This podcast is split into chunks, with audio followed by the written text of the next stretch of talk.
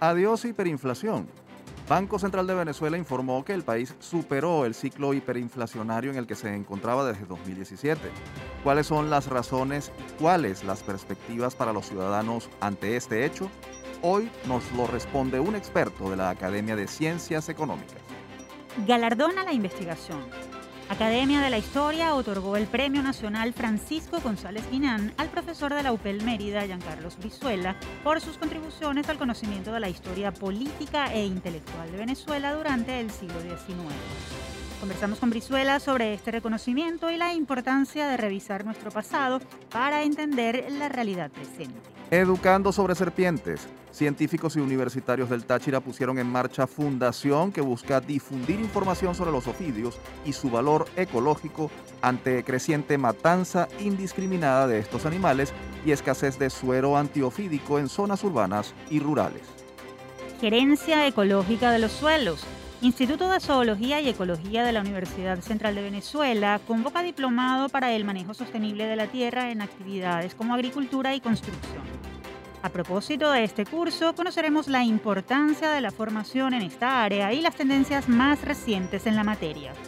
Esta es la agenda de temas que desarrollaremos durante la próxima hora.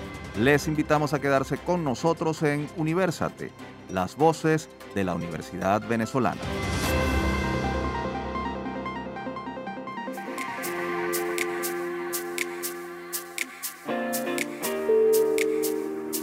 Saludamos Tamara Sluzny y Efraín Castillo. y les damos la bienvenida a nuestro programa Universate transmitido a nivel nacional por Unión Radio. Este espacio es producido por Unión Radio Cultural y la Dirección General de Comunicación, Mercadeo y Promoción de la Universidad Católica Andrés Bello. En la jefatura de producción están Inmaculada Sebastiano y Carlos Javier Virgües. En la producción José Ali Linares y Miguel Ángel Villamizar. Y en la dirección técnica nos acompaña Juan Clark. Bienvenidos una vez más a Universate, su revista radial universitaria de los fines de semana. Para nosotros es un verdadero gusto volver a estar con ustedes. Ya son más de dos años al aire y más de 100 episodios. Como siempre, nuestro espacio viene cargado de entrevistas con personajes calificados que dan cuenta de informaciones de mucho interés sobre el quehacer universitario y la realidad del país. Así que manténganse en sintonía. Así es, Efraín. Y para entrar de lleno en materia, vamos a darle paso a nuestro primer invitado, un destacado investigador y académico con quien hablaremos sobre un tema que ha sido dolor de cabeza para los economistas y también para los ciudadanos, la hiperinflación. Un fenómeno que, según datos oficiales, Venezuela habría superado. Quédense atentos. Lupa Universate. Según informó el Banco Central de Venezuela, nuestro país salió del ciclo hiperinflacionario en el que se mantenía desde 2017 al registrar en diciembre de 2021 una inflación de 7,6% y acumular 12 meses continuos con un incremento de precios por debajo de 50%. La cifra notificada por el Banco Central de Venezuela convirtió a diciembre de 2021 en el cuarto mes consecutivo con una inflación de un solo dígito, después de que en el mes de septiembre pasado la misma fuera de 7.1%, en octubre de 6.8% y de 8.4% en noviembre. El Banco Central de Venezuela señaló que la inflación acumulada de todo 2021 fue de 686.4%. ¿Cómo traducir esto a los ciudadanos? ¿Podemos esperar otras mejoras en la economía del país para este 2022? Precisamente para conversar sobre este y otros temas, recibimos nuevamente en nuestro programa al profesor Luis Zambrano Sequín. Él es doctor en economía, individuo de número de la Academia Nacional de Ciencias Económicas y profesor investigador del Instituto de Investigaciones Económicas y Sociales de la UCAP. Profesor Zambrano, gusto en tenerlo con nosotros nuevamente. Bienvenido. Bueno, muchas gracias por la invitación y bueno, saludos a, a todos ustedes y a sus oyentes. Profesor, ¿hasta qué punto es una buena noticia lo reportado por el BCB sobre la inflación de diciembre? ¿Realmente hemos salido del ciclo hiperinflacionario? Bueno, eso es muy relativo en el sentido de que hay, varias definiciones de qué es una economía hiperinflacionaria. Eh, y lo que normalmente se hace es que se, se han establecido algunos mm, pa parámetros cuantitativos para determinar eso. Y aún así hay varias definiciones cuantitativas. Digamos, eh, una de ellas es que se le debe a un economista de apellido Kagan, que escribió en los años de 1955, un trabajo, digamos, donde intentó por primera vez definir en términos cuantitativos la hiperinflación, pero ese trabajo estaba muy enmarcado en el contexto de la economía mundial, que por cierto en ese momento las tasas de inflación eran relativamente elevadas en, casi todos los países en comparación a lo que hoy son. Y él estableció, bueno, como criterio que una economía que registrara una inflación mensual por encima del 50% se consideraba una economía que había entrado en hiperinflación.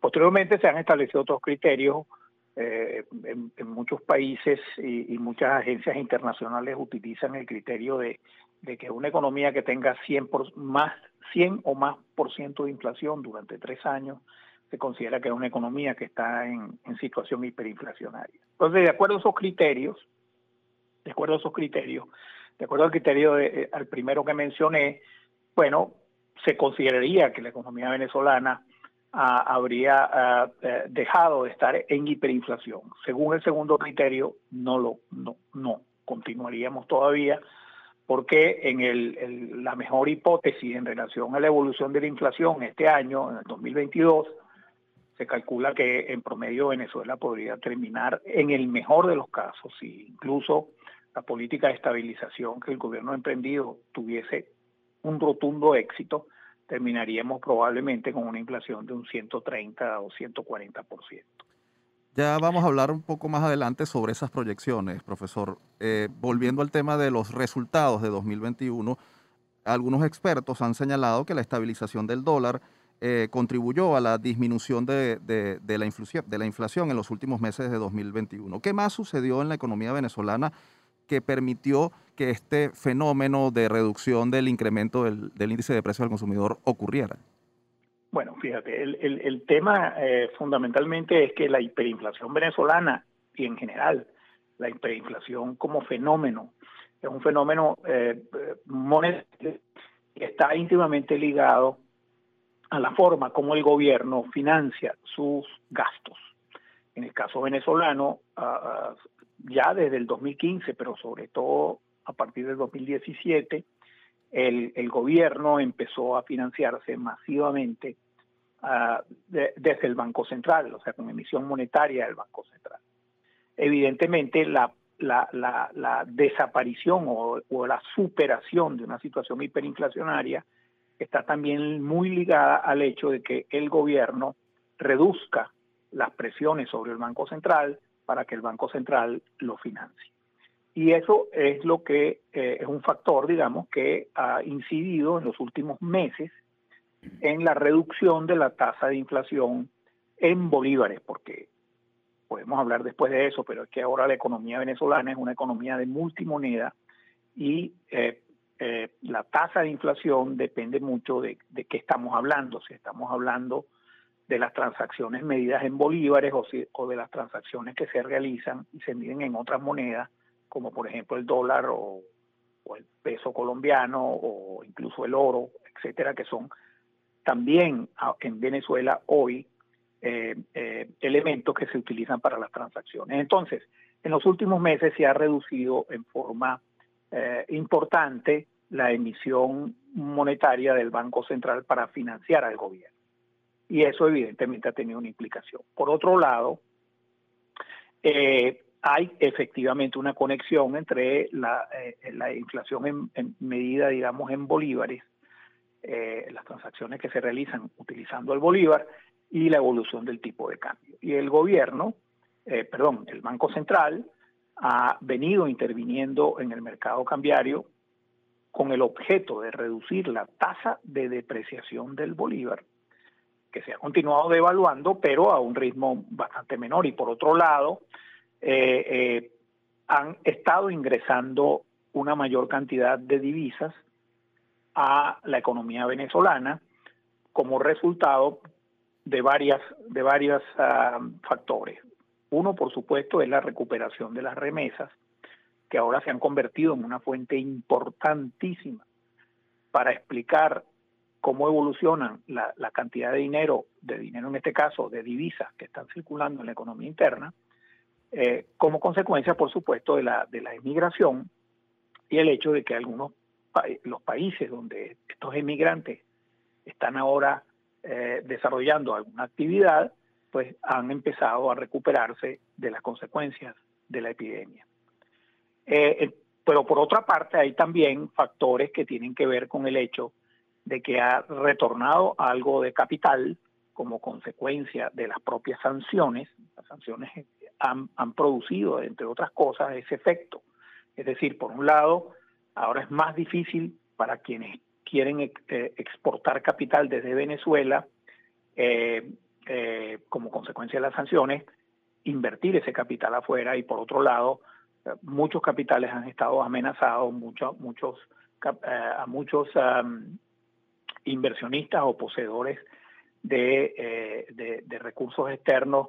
Se les ha complicado muchísimo las transacciones afuera o el mantener el dinero afuera y eso también ha incentivado cierto regreso de, de, dinero, digamos, de capitales y que han implicado pues un incremento también en el flujo de divisas.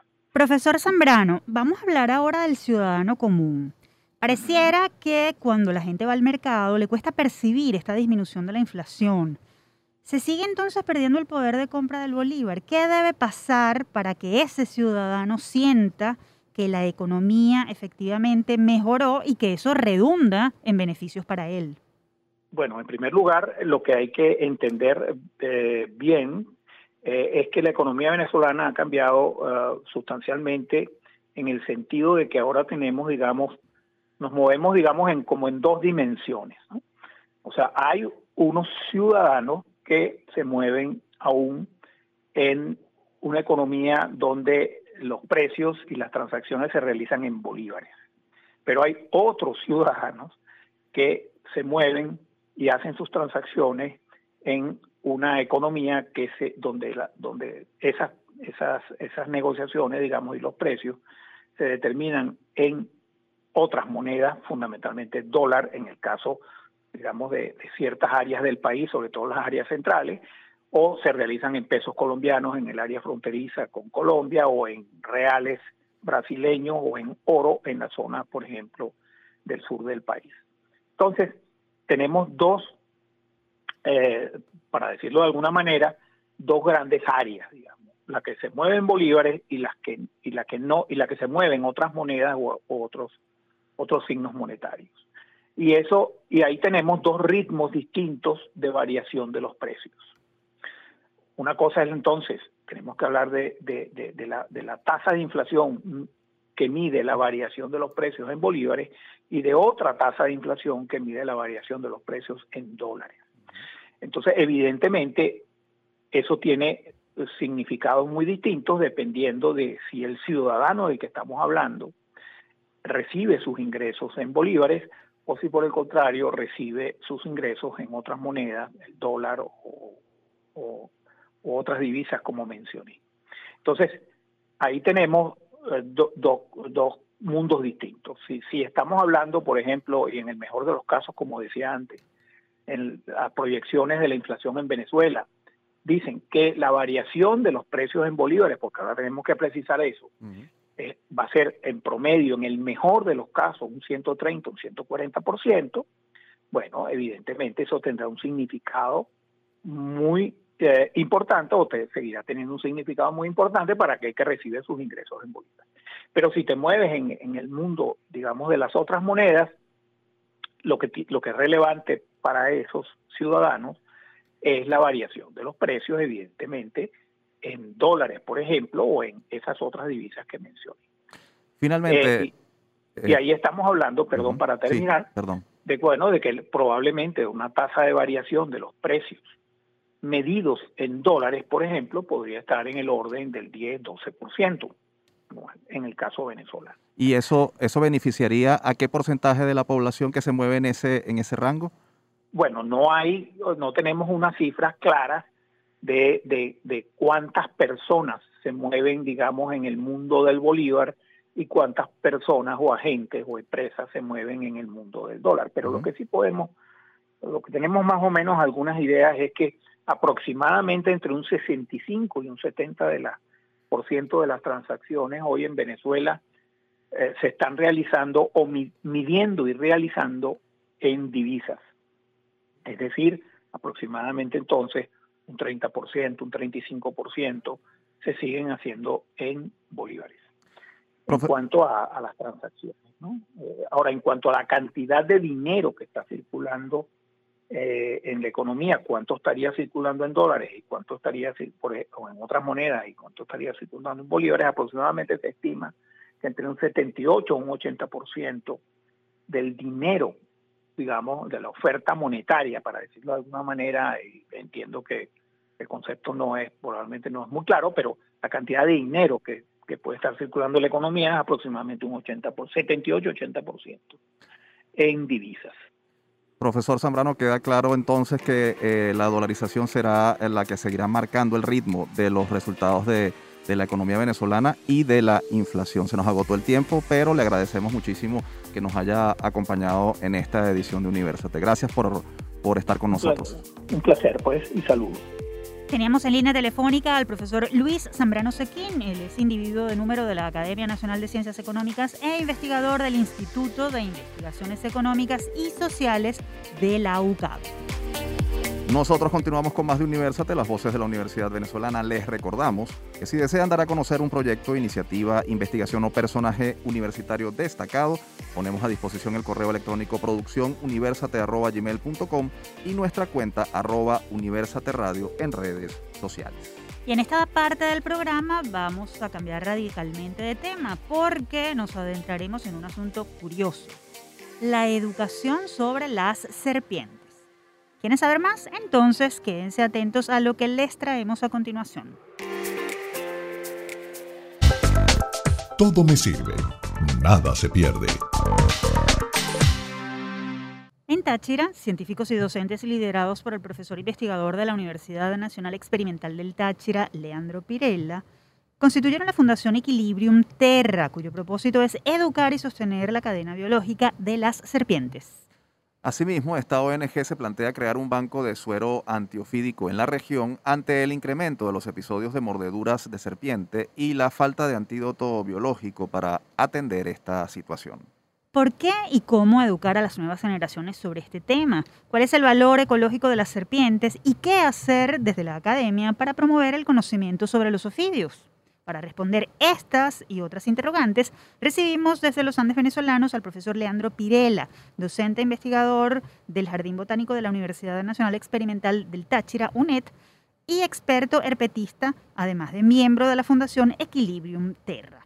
Bienvenido a Universate, profesor. Hola, feliz día. Este, bueno, muchas gracias por la entrevista. es importante pues, que le den espacio, cabida a este tipo de actividades pues, este tipo de entrevistas pues, para hablar acerca de un tema tan importante como el tema físico. Profesor, las serpientes suelen infundir temor, entre otras razones, por su agresividad y por las consecuencias que podrían derivarse de su ataque a seres vivos. Sin embargo, juegan un papel importante en el ecosistema. ¿Podría explicarnos brevemente cuál es ese rol y cómo contribuyen esos seres a mantener el equilibrio ecológico? ¿Son realmente peligrosos? Interesante la pregunta, ¿no? Pero sobre todo eh, es la forma como está planteada. Fíjate que dices que la serpiente suele infundir temor por su agresividad. ¿Sabes? El temor de la serpiente es más que por su agresividad, es una situación que se da producto de que tenemos muchísima información acerca de ellas, pero información errada, información negativa, información que va orientada a, a sí, hay serpientes que hacen daño, pero el 90% de nuestras serpientes no son agresivas ni generan un daño o, no son, o son inofensivas al ser humano, más allá del tema de agresividad. Entonces simplemente las personas se quedan con lo que escuchan sin buscar información al respecto, sin, indagar un poquito más allá, sin revisar si realmente son tan peligrosas, sin darse cuenta que hay muchas especies que más bien pueden generar un factor positivo al ser humano, ¿ves? Bueno, y las serpientes en línea general, como cualquier elemento animal eh, del medio ambiente, de lo que conocemos como el nicho ecológico, cumple funciones de mantener a raya aquellos animales que ella se come por ejemplo, puede mantener a raya plagas como roedores que pueden afectar cultivos, pero también puede mantener a raya a otras serpientes, ya que hay serpientes que tienen hábitos ofiófagos. ¿Qué quiere decir hábitos ofiófagos? Son serpientes que se alimentan de otras serpientes, ofidio y fago de alimentación. Estas serpientes, además de cumplir una función importante dentro del mantenimiento del equilibrio ecológico, desde el punto de vista al humano también cumple una función importante porque muchas veces se alimentan de serpientes venenosas, generando en ellos una reducción del número de serpientes venenosas o manteniéndolas a raya. ¿Qué pasa si uno mata, por ejemplo, una drimachón, que es una serpiente que se conoce como cazadora rabo negro?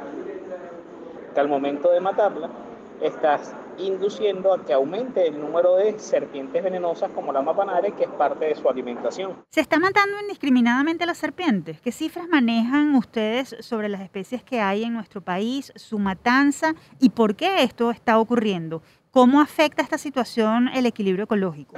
Al momento de, que, bueno, existe la matanza indiscriminada de serpientes, eh, ocurre que este, se rompe pues lo que se conoce como el equilibrio ecológico y eso trae como consecuencia que estas serpientes eh, que, eh, o las especies a las que ella controla crezcan en número, ¿bien?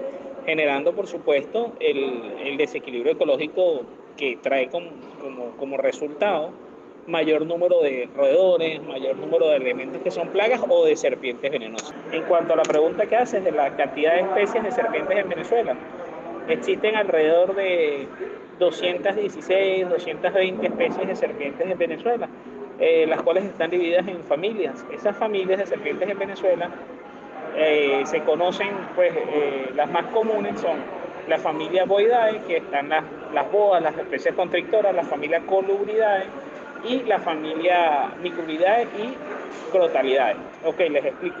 Las Colubridae y las Boidae son las más numerosas. Eh, son serpientes no venenosas, de hábito puede ser diurnos o nocturnos, mientras que las serpientes Crotalidae y Micrulidae son las especies de serpientes venenosas que están las mapanares, Cascabel y Quadimen, la familia Crotalidae, y la microlide está en las corales, eh, que apenas constituyen el más o menos 10% de serpientes venenosas en Venezuela. Es decir, por cada 10 serpientes que te consigas, hay más probabilidades de que te consigas 9 serpientes no venenosas y una sola venenosa. Es bastante común escuchar cuando se registra una mordedura de serpiente que la víctima murió porque no había disponible suero antiofídico. ¿A qué se debe esta escasez y qué hace falta para producirlo en cantidades que puedan atender la demanda? ¿Cuántos bancos de suero antiofídico hay en el país, por ejemplo? Bueno, en Venezuela el suero antiofídico lo produce la Universidad Central de Venezuela, el laboratorio que se llama Biotefar. Dicho laboratorio, bueno, como sabemos por la situación crisis que atraviesa el país, eh, tiene un nivel de producción bajo y mucho del medicamento, que en sí el nombre correcto es antivenina, mucho de la, antivenina que se produce termina en lo que son las Fuerzas Armadas producto de que el tipo de trabajo que ellos manejan. De igual modo, eh, bueno, la distribución es escasa, solamente está en el centro del país, es difícil que llegue a, las, a las provincias, en este caso para pues, los estados más alejados del mismo. Entonces trae como consecuencia que haya una escasez fuerte del suelo antiofídico. Hay quienes tienen culebras como mascotas y más allá del riesgo que esto podría representar, le pregunto, ¿es conveniente que estos seres vivos estén en cautiverio? ¿Tienen realmente las condiciones para ser animales de compañía? Mira, el tema de los animales como compañía es un tema bien, eh, en particular de las serpientes, los animales secretos como compañía es un tema bastante polémico porque de hecho, sí, indudablemente hay muchas de ellas que pueden generar peligro, pero normalmente las personas que obtienen o que tienen estos animales no tienen animales que sean eh, venenosos o que representen algún peligro. Por ejemplo, una boa constrictor no representa ningún peligro tenerlo de mascota. Sin embargo, pues hay una ley en Venezuela que priva el hecho de tener animales silvestres en cautiverio. Pero, eh, de manera muy curiosa, esas especies que normalmente la gente tiene en cautiverio son esas especies que menos matan porque ya la gente tiene cierto conocimiento de las características, es decir, que quizás flexibilizando la ley o estableciendo ciertos criterios para poder tenerlas como, como mascotas podría ser beneficioso para el ámbito ambiental porque las personas ya las conocerían y no las matarían. Brevemente, profesor, ¿qué se puede hacer desde la academia, las universidades y ONGs como Equilibrium Terra que usted representa para educar a la gente sobre las serpientes. ¿Qué decirle a los ciudadanos sobre el valor de estos animales? Mira, este, desde cualquier espacio que podamos, incluyendo universidades, instituciones, organizaciones o eh, fundaciones como la nuestra, que es Fundación Equilibrium Terra, eh, la concientización, la información, la difundir eh, por redes sociales, dar cursos, charlas, eh, instruir en los colegios sobre el tema físico es la clave. Enseñar acerca de las diferencias que hay entre venenosas y no venenosas, explicar de qué forma ellas contribuyen al medio ambiente, eh, romper o, o, eliminar esa brecha que existe entre el, la cantidad de información negativa que hay acerca de ellas, que son peligrosas, que yo no sé qué, y la información real y sobre la utilidad que ellas pueden tener. Finalmente, profesor, ¿qué hacer en caso de ver una serpiente o de ser mordido por una? ¿Cuál debería ser la acción inmediata que debamos emprender?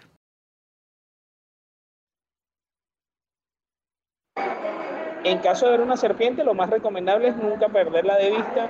Si se puede cubrir con algún tipo de trapo o algo es importante porque ella va a sentir cierto resguardo y se va a sentir segura y quizás va, a tender a moverse menos.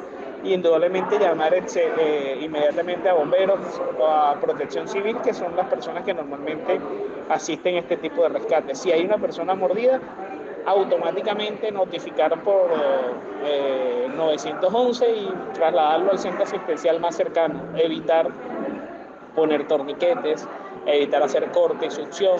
También deben, por, en total y absoluta eh, decisión rápida, no deben llevar a la persona a ningún tipo de curandero o brujo, porque estos son muy efectivos cuando el animal no venenoso, pero realmente son son eh, inefectivos cuando realmente la persona con una serpiente venenosa y simplemente el resultado es la muerte, como la de la niña que recientemente murió porque hasta le inyectaron orina de venado. De venado.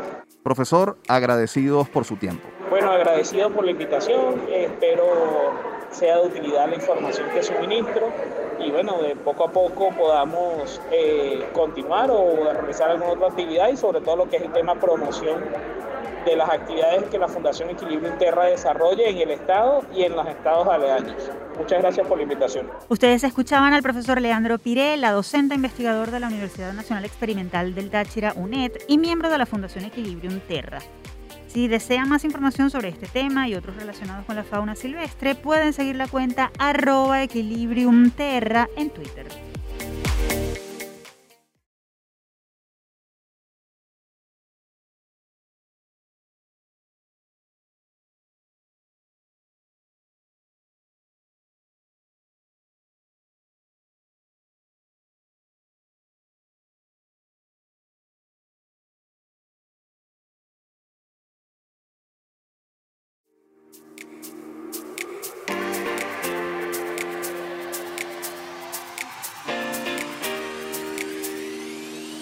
Amigos oyentes, continuamos con Universate, las voces de la Universidad Venezolana. Recuerden que si quieren escuchar este o cualquiera de nuestros más de 100 episodios, pueden acceder a la plataforma en línea iVox. Allí nos consiguen como Producción Universate. Tamara, ¿qué tenemos ahora en agenda? Pues ahora homenajearemos al Universitario de la Semana, quien a través de su trabajo promueve la importancia del conocimiento de la historia. ¿Quieren saber más? Quédense a escuchar. El Universitario de la Semana. La Academia Nacional de la Historia, ANH, publicó el pasado 12 de enero el nombre del ganador del Premio Nacional de Historia Francisco González Guinán, edición 2021. El galardonado fue Jean Carlos Brizuela, quien se desempeña como profesor investigador de la Universidad Pedagógica Experimental Libertador UPEL en el estado Mérida. El jurado consideró que los libros y artículos del doctor Brizuela reflejan una línea de investigación sólida para el conocimiento de la historia política e intelectual de la Venezuela del siglo XIX y constituyen un importante aporte para la historiografía venezolana. Es importante resaltar que Brizuela presentó en su postulación dos capítulos de libros y 11 artículos científicos publicados en revistas arbitradas e indexadas. Su línea de investigación es el liberalismo en Venezuela durante el siglo XIX. Y para darnos más detalles sobre este premio y sobre el valor de la historia, nos acompaña desde el Estado Mérida, precisamente, el profesor Giancarlos Brizuela, doctor en historia y profesor de la UPEL. Bienvenido, profesor Brizuela, y muchísimas felicidades por este premio. Eh, buenas tardes, muchas gracias por la invitación. Profesor, ¿qué aportes brindan sus investigaciones a la historia venezolana? ¿Qué cree usted que es lo más significativo y que en este caso fue lo que el jurado identificó como valioso para hacerlo merecedor del premio. Sí, en este caso pues se trata de una línea de investigación en la que hemos venido eh, trasegando a, a, lo largo de casi tres lustros. Precisamente eh, me remonto a mis inicios en los estudios de doctorado en la Universidad Católica Andrés Bello, donde, donde cursé el doctorado en historia. Estamos hablando del año 2008. Desde, desde ese momento, un poco antes, vengo trabajando en esa línea de investigación que se centra en el estudio de, las ideas políticas del siglo XIX en Venezuela, fundamentalmente las ideas liberales eh, de una playa de, hombres letrados eh, quienes descollaron en la actividad pública, en la actividad periodística, en la actividad historiográfica, en la actividad literaria de finales del siglo XIX en Venezuela. De manera pues que, que es un estudio sistemático que al que me he dedicado, al que, al que le he dedicado eh, más de 15 años y, y que hoy se ve, bueno, premiado, reconocido por la por esta corporación, por la Academia Nacional de la Historia, que como bien sabes, eh, fue fundada en el año 1888 y podemos decir que se trata de, de la institución más añeja que se dedica a la promoción y estudio de la memoria histórica venezolana. Profesor, ¿qué tanto conocemos nosotros los venezolanos sobre nuestra propia historia? ¿Cómo nos hemos aproximado a la historia del país? Eh, bueno, eh, el hecho, eh, esto de conocer la historia, bueno, es, es, bastante complejo hablar de, del conocimiento por parte de, la historia por parte de los venezolanos. O, obviamente, eh, hay todo un camino recorrido en el estudio de las historias, de la, en el, hay un largo, un larguísimo camino recorrido en el estudio de la historia venezolana aun cuando en ocasiones se crea que, falla un poco la memoria del venezolano, pues para algunos, eh, para algunos es, algunos piensan que se reincide en errores del pasado, sobre todo cuando se, se pondera, se evalúan acontecimientos contemporáneos. Sin embargo, sí, en, en el caso venezolano, se, desde la institucionalización del, eh, de los estudios históricos en el país, eh, a partir de 1936, con la fundación del Instituto Pedagógico Nacional, y en, y, y en 1947, con la creación de la Escuela de Historia de la UCB, se ha avanzado en el propósito de profesionalizar los estudios históricos y eso ha permitido eh, interpretaciones disímiles, distintas interpretaciones desde el campo de la, de, la profesión histórica que dan cuenta de, de una mirada eh, poliédrica desde la multiperspectiva de, de la venezolanidad, de los distintos acontecimientos pretéritos venezolanos, eh, distintas miradas de, de la sociedad eh, venezolana, de cómo ha sido construida, de cómo ha sido forjada, de cómo ha evolucionado su pensamiento político. En este, en este último caso, eh, a este último caso precisamente me he dedicado eh, desde el enfoque de la historia de las ideas. Y, y precisamente, y precisamente alrededor de ella eh, gravita la línea de investigación eh, a la cual me, me, he dedicado, como dije, a lo largo de unas tres, de unos tres lustros. De hecho, mi tesis doctoral presentada en la Universidad Católica Andrés Bello en el año 2015 eh, guarda muchísima relación con el estudio de las ideas políticas centradas fundamentalmente en un personaje eh, poco abordado desde la perspectiva historiográfica, Laureano Villanueva.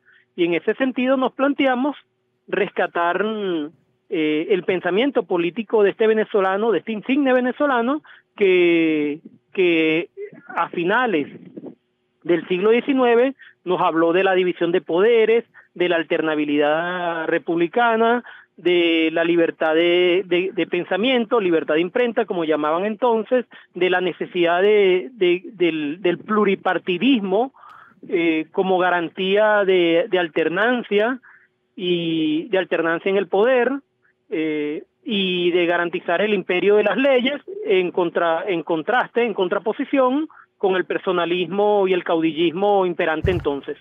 Profesor, hay que reeducar a los venezolanos sobre la historia del país. Existe interés en la gente por aprender del pasado y hacerse responsable de él. ¿Qué hacer desde la universidad y la academia para lograr esto? Sí, bueno, hay distintas iniciativas. Eh, la Academia Nacional de la Historia tiene distintos, distintos programas, por cierto, dirigidos atender esa necesidad ingente de, de, educar al venezolano eh, en materia histórica, porque, ojo, educar en materia histórica eh, tiene mucho que ver con, con la educación cívica, con, los valores cívicos, con, con el rescate de los valores ciudadanos, eh, entender o comprender el pasado para, para, para avanzar en el presente y en el futuro. Eh, sí, y, en ese sentido la Academia Nacional de la Historia y distintas universidades como la Universidad Católica tienen programas dirigidos, eh, dirigidos eh, a lograr ese fin. Por ejemplo, la Academia Nacional de la Historia tiene el, el programa de las Olimpiadas en Historia de Venezuela, en la cual participan niños con edad escolar eh, interesados desde temprana edad, interesados a, o inclinados, proclives a, a, la historia de Venezuela. Y sí, es verdad, eh, la historia en, definitiva como maestra de vida nos, nos convida a, a, a reencauzar nuestras acciones, nos convida a, a ejercer la, ciudadanía, a rescatar, esto es importante, la tradición republicana, liberal y democrática eh, de la cual nos hemos distanciado como sociedad en los últimos 20 años, eh, toda vez que vemos con preocupación la erosión de las instituciones, eh, la erosión de un conjunto de valores fundamentales para la convivencia ciudadana y política, por ejemplo, el tema de la división de poderes, el, el, el, tema de la alternancia o alternabilidad republicana, y creo que perfecta, eh, la historia tiene mucho que hablar, tiene mucho que orientar en este sentido. Profesor Brizuela, muchísimas gracias por haber aceptado nuestra invitación a Universate. De nuevo, lo felicitamos por su premio y le deseamos el mejor de los éxitos. Agradecido con ustedes y pues eh, prestos a atender eh, otras invitaciones. Teníamos en línea telefónica al profesor Giancarlos Brizuela, docente investigador de la UPEL Mérida y ganador del Premio Nacional de Historia Francisco González Guinán, edición 2021, nuestro universitario de la semana. Seguimos con esta edición de Universate. Si quieren dar a conocer algún estudio, inquietud o personaje universitario destacado, pueden escribirnos a produccionuniversate.com, también a la cuenta arroba Universate Radio en todas las redes sociales. Y en esta última parte vamos a conversar sobre cómo la academia sigue realizando propuestas formativas en pro del desarrollo del país. Quédense a escuchar porque esto es Universal. En la agenda. Les contamos que el Instituto de Zoología y Ecología ICET de la Universidad Central de Venezuela abrió las postulaciones para cursar el diplomado Manejo Ecológico de Suelos en Regiones Tropicales, el suelo viviente. El programa formativo, que consta de 120 horas académicas, se iniciará el 21 de febrero de 2022 y se dictará bajo modalidad virtual.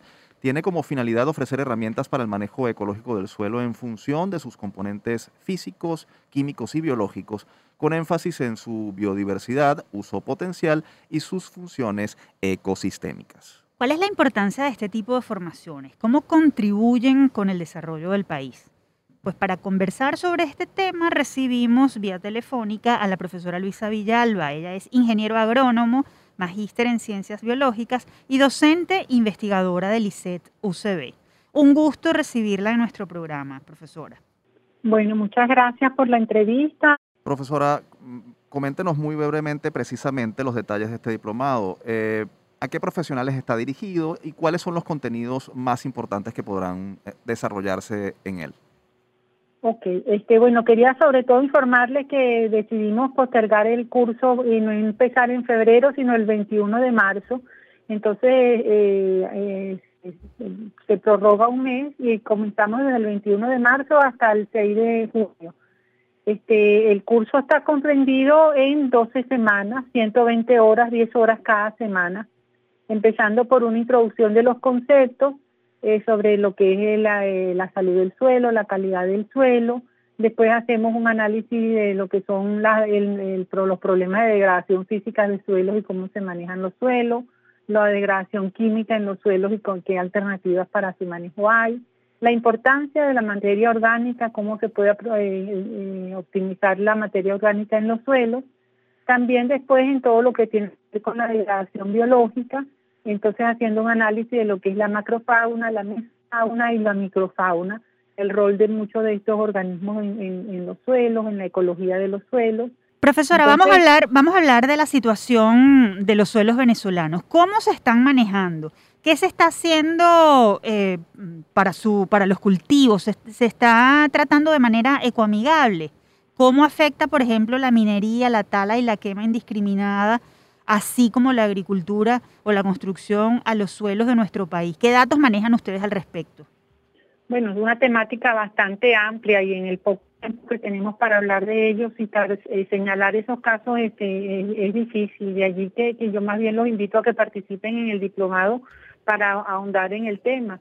Pero ciertamente todas esas prácticas mal, mal concebidas, la quema, el uso excesivo de fertilizantes, este, el, excesivo arado también contribuyen con el deterioro de los suelos.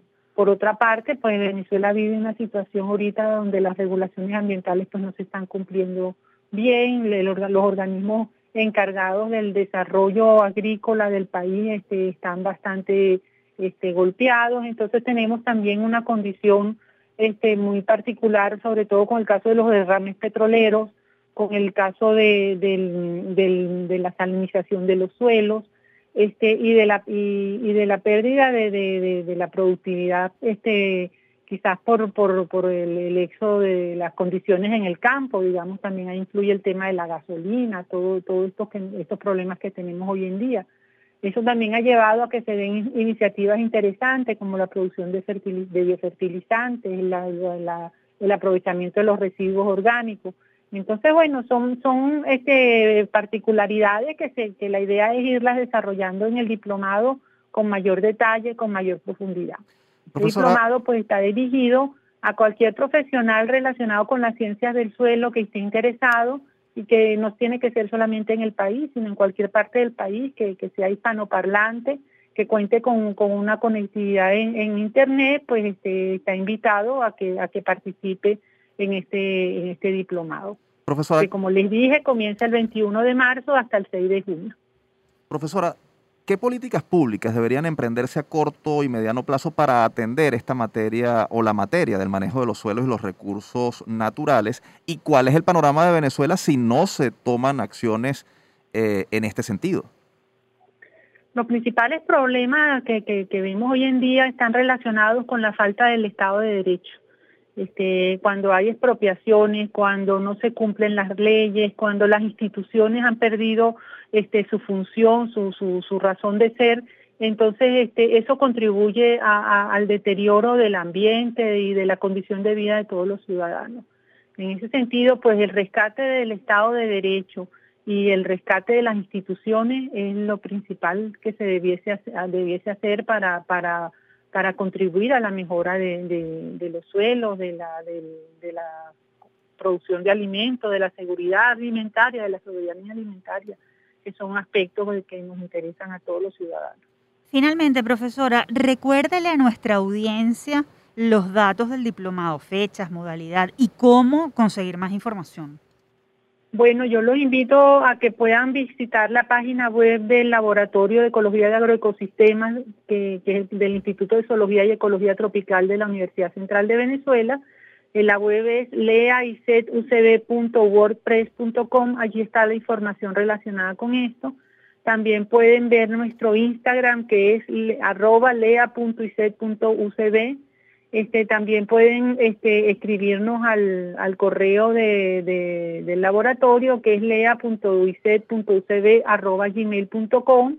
Este, en esas redes sociales pues encontrarán información sobre, sobre cómo inscribirse. Ahí hay un link de un enlace, un formulario en el cual pone la persona interesada su información. Nosotros eh, nos comunicamos con ellos y concretamos el proceso de inscripción. Profesora Villalba, muchísimas gracias por acompañarnos, aceptar nuestra invitación y por supuesto les deseamos muchísimo éxito desde Universate con este diplomado. Gracias.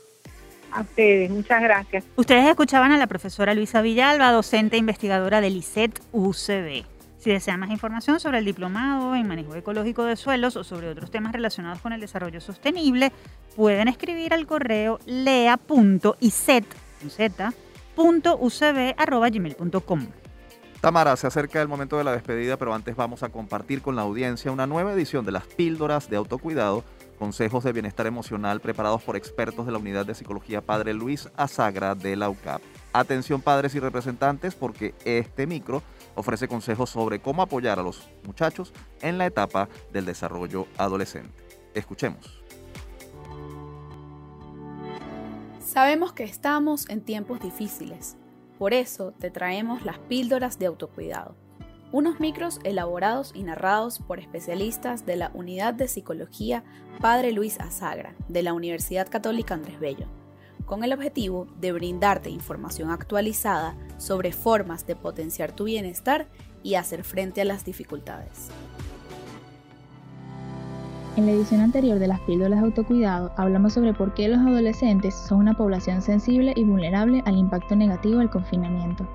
Hoy les presentamos algunas recomendaciones básicas para poder ayudarles. Promueve la interacción con amigos y familiares por redes sociales, videollamadas y mensajes de texto respetando su privacidad mientras conversan. Es importante que tengan un espacio para desahogo emocional y compartir sus experiencias. Conversa con tus hijos sobre los riesgos de establecer nuevas amistades por Internet, así como también sobre información personal que no debe ser compartida en redes sociales. Explícales a tus hijos que es bueno y necesario mantener amigos y participar en actividades sociales, pero ahora de manera diferente como lo hacíamos antes, destacando la importancia de cumplir con las normas de bioseguridad promueve que participen en actividades recreativas y deportivas con jóvenes de su edad, tanto por internet como de forma presencial. Es recomendable que sean supervisados por algún adulto que garantice el cumplimiento de las medidas de bioseguridad y que evite que pongan en riesgo su integridad física y moral. Dedica algunos ratos en la semana para hablar de la pandemia y así evitar la falsa creencia de que ya todo pasó y de que los jóvenes no son vulnerables al virus. En caso de que observes resistencia a socializar en tu hijo o hija adolescente, debes consultar con un especialista en el área de salud mental.